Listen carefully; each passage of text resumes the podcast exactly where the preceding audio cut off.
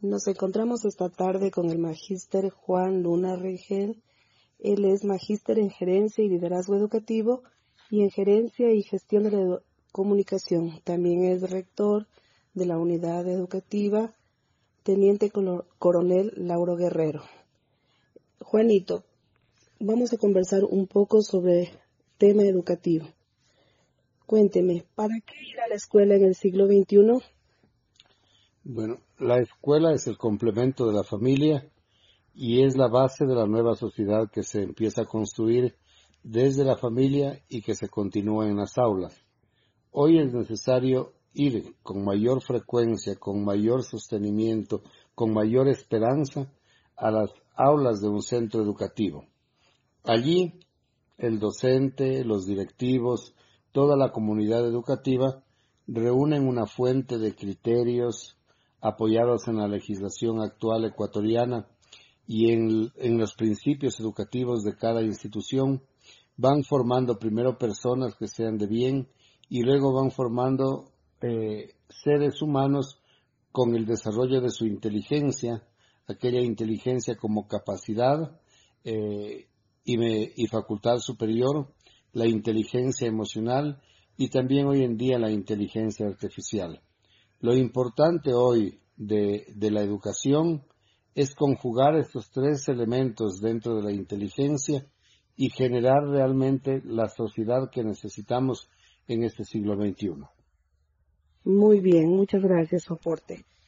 Y cuénteme, el estudiante en su proceso de aprendizaje? Bueno, eh, lo lógico sería que el estudiante sea el que en el proceso, desde su ingreso a la escuela, vaya él optando, tomando decisiones en cuanto al aprendizaje. Pero eso también depende de las metodologías, las estrategias educativas que la institución y que el docente se desarrolle y genere. Sin embargo, eh, el mejor estudiante hoy en día en este siglo XXI no es el que más repite, sino es aquel estudiante que más sabe desarrollar sus habilidades, sus competencias, sus destrezas, y de esta manera va construyendo conocimientos. El conocimiento no está en los textos escolares, no está en el profesor que se para frente a sus estudiantes.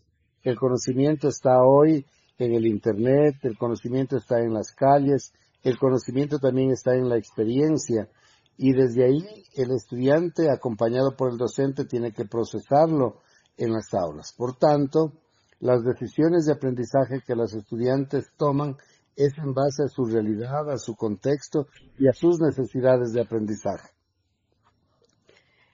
¿Cuál es su opinión sobre la evaluación en el proceso de enseñanza-aprendizaje actualmente? El proceso evaluativo, de acuerdo a la ley ecuatoriana, pues nos permite algunos momentos una evaluación diagnóstica que nos permite nivelar a nuestros estudiantes que pasan de un año a otro o de un subnivel educativo a otro subnivel educativo. Esta evaluación diagnóstica nos permite ubicarnos, saber cómo en realidad están nuestros niños, nuestros jóvenes. Luego tenemos una evaluación procesal o formativa, que es durante el primer quimestre, segundo quimestre, durante eh, el, desarrollo de las unidades didácticas es en el camino. Este es el periodo más largo que se lo va desarrollando a través de evaluaciones, eh, trabajos grupales, individuales, lecciones orales, lecciones escritas, desarrollo de proyectos, eh, aprendizaje en base a los problemas. Y esta permite al final autoevaluar y reforzar conocimientos. Y finalmente tenemos una evaluación sumativa o evaluación final, que es la de promoción, que quizá es la, el culmen, es la expresión final de lo que ha hecho el estudiante durante los 10 meses de su asistencia al centro educativo. Esto sirve para promover al estudiante al siguiente año. De ahí que los docentes tienen que pasar, informar, comunicar al profesor del año siguiente para que pueda continuar los aprendizajes. Ventajosamente en nuestro sistema educativo actual, en la malla curricular actual y de acuerdo a los niveles y subniveles educativos, es progresivo, es articulado y es universal. Eh, cuéntenos, ¿cómo formalizamos el aprendizaje entre pares? El aprendizaje hoy en día ya no es individual, ya no es el profesor que da la cátedra y el alumno que recepta. El aprendizaje hoy en día es constructivista, se va haciendo cada momento.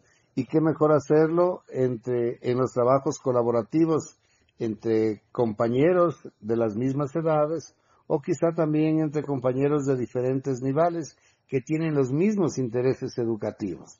Entonces, este aprendizaje hoy en día que ha superado la individualidad para dar paso a un aprendizaje social colectivo donde estudiante, docente, entre estudiantes se acompañan, se apoyan y construyen.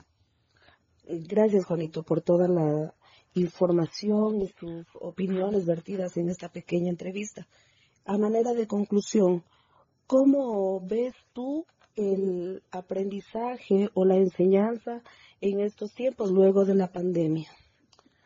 Bueno, luego de la pandemia hay un vacío en el aprendizaje de los estudiantes. Eh, los esfuerzos por nivelación son permanentes porque no basta con regresar a las aulas, ni basta con hacer una semana de diagnóstico o de jornadas de reencuentro.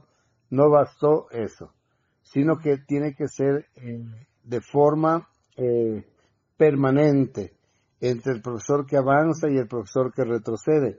Hay que darnos cuenta que no son dos años que el estudiante perdió, sino que dentro de su proceso de aprendizaje perdió los mejores años de su vida, sobre todo para los más pequeñines de cuatro o cinco años de edad, y eso se va a recuperar en siete, ocho, nueve o diez años. Incluso las mismas perspectivas de la UNICEF señalan que los estudiantes que vivieron la pandemia están con mayor tendencia a no estudiar y a no trabajar. Entonces, hoy en día, después de esta eh, pandemia dolorosa para los estudiantes que fueron los que más perdieron, los más afectados, porque fueron los primeros establecimientos en cerrarse y los últimos en abrirse, entonces en este momento lo que tenemos que hacer es un aprendizaje activo que utiliza todos los recursos didácticos habidos y por haber los tecnológicos, los humanos, la parte afectiva, socioemocional va a ser fundamental. De ahí que nosotros en este currículo de desarrollo por competencias sostenido en el currículo nacional, tenemos que desarrollar en el joven las habilidades de comunicación, las habilidades matemáticas del razonamiento lógico ordenado, las habilidades este, y el pensamiento computacional, porque estamos inmersos en una cultura tecnologizada y sobre todo la parte socioafectiva. Gracias, Juanito. Agradecemos tu tiempo.